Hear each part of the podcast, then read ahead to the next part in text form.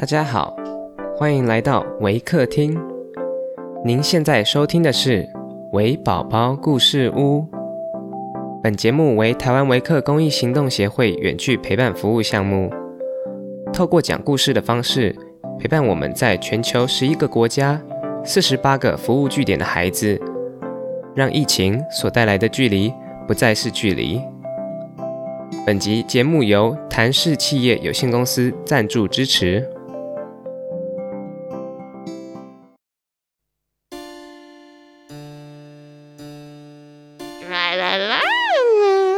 Said a strange little voice. The girl looked up.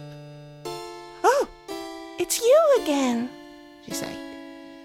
Look at all the straw. What am I going to do? Can you help me again? "Mm, yes, of course I can. But first, give me that lovely ring. Oh no, I can't give you this. My father gave it to me. Ah, well, no ring, no gold, no father. He said, smiling his horrible smile. the girl took off the ring. Mhm, Thank you. It's very nice, he said. Begin. He started to work and he sang to himself. Dra-la-la, dra-la-la-la-la. He worked all night without stopping. In the morning, just as before, the room was full of beautiful clothes. Ah, goodbye, he said, and he disappeared. The king arrived. There you are. Oh, for you. Ah, have you done it? He asked. Whoa, excellent. You're so clever. I'm going to marry you. You have made me rich, but. But what? asked the girl. Ah, come with me, and you will see, said the king. He took the girl to another room and opened the door. There you are. all for you. The room was enormous and it was full of straw. oh, this? asked the girl. It's impossible. Impossible? What do you mean impossible? Just do what you did before. But, but I can't. I, I can't do it, cried the girl. Oh, yes, you can. Just think of your father. The girl sat down and cried. she was terrified. Oh, father, terrible lie? Now, what will happen? Said the voice. It's me again. Now, what's wrong with you? Why are you always crying?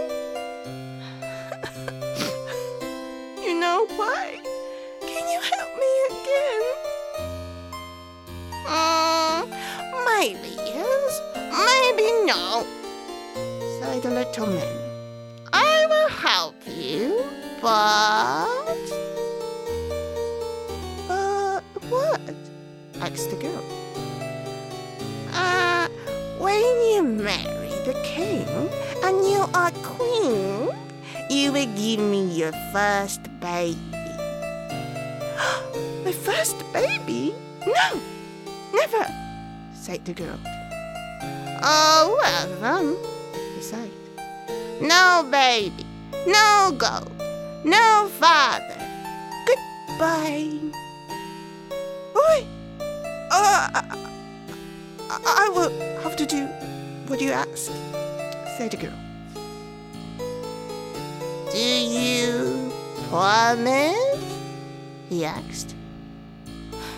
Yes, promise, she said. Hmm. He started to work, just like before. He sang to himself, Tra la la! In the morning, the room was full of beautiful gold thread. Thank you, said the girl. You've saved my father's life. Yes, yes, I have. But don't forget your promise. Your first baby is mine. I'll be back. Goodbye. And poof, it disappeared. Once more, the king was delighted. Oh, you are brilliant, he said. Now I'm rich, and we can be married. My father? asked the girl. Is he okay? Yes, of course, said the king. I will give him a huge bag of gold for allowing me to marry his daughter. So the miller's daughter married the king, and she lived happily in the castle. One year later, the queen had a baby son. The king was delighted. The queen forgot all about her promise to the little man. But one day, she heard a strange little voice. It's me again! Oh no! Why are you here? The queen asked nervously. You know why? He said. You promised. The queen was frightened. This little man was very clever. What would he do to her baby? Or to her father? Or to the king? Well, well, well, okay. Let me see. You can keep the baby. If. hmm, If you can tell me my name. The little man said, smiling a mean, nasty smile. uh, uh, is it John? Uh, Charles? Uh, Peter?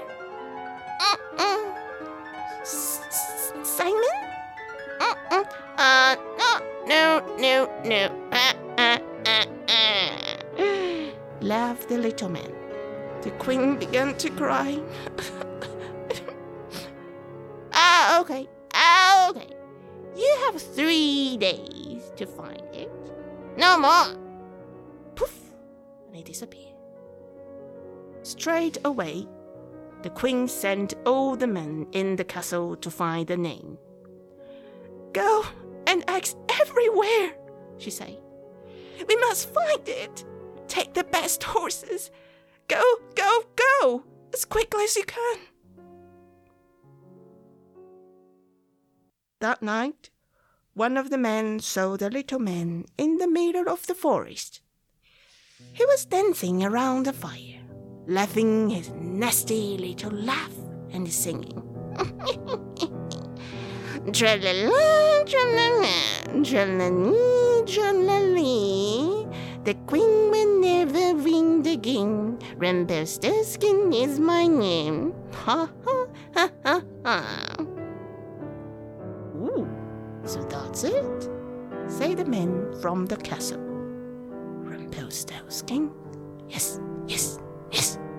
The queen will be delighted. He rolled back to the castle as quickly as he could. Tra-la-la, it's me again.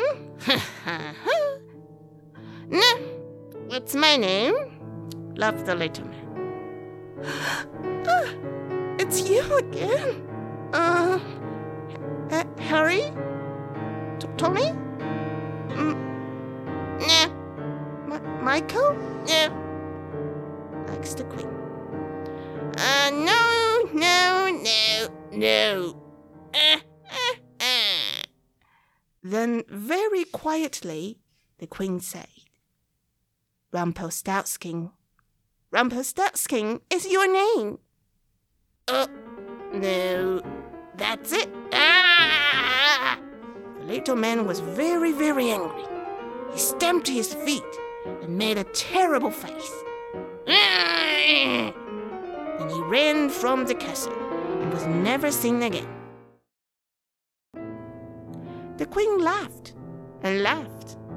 Then she sang to her baby. Tra la la, tra la la, tra la lee, tra la lee. Rumpelstiltskin is his name, and the queen has walked again. Ha ha ha.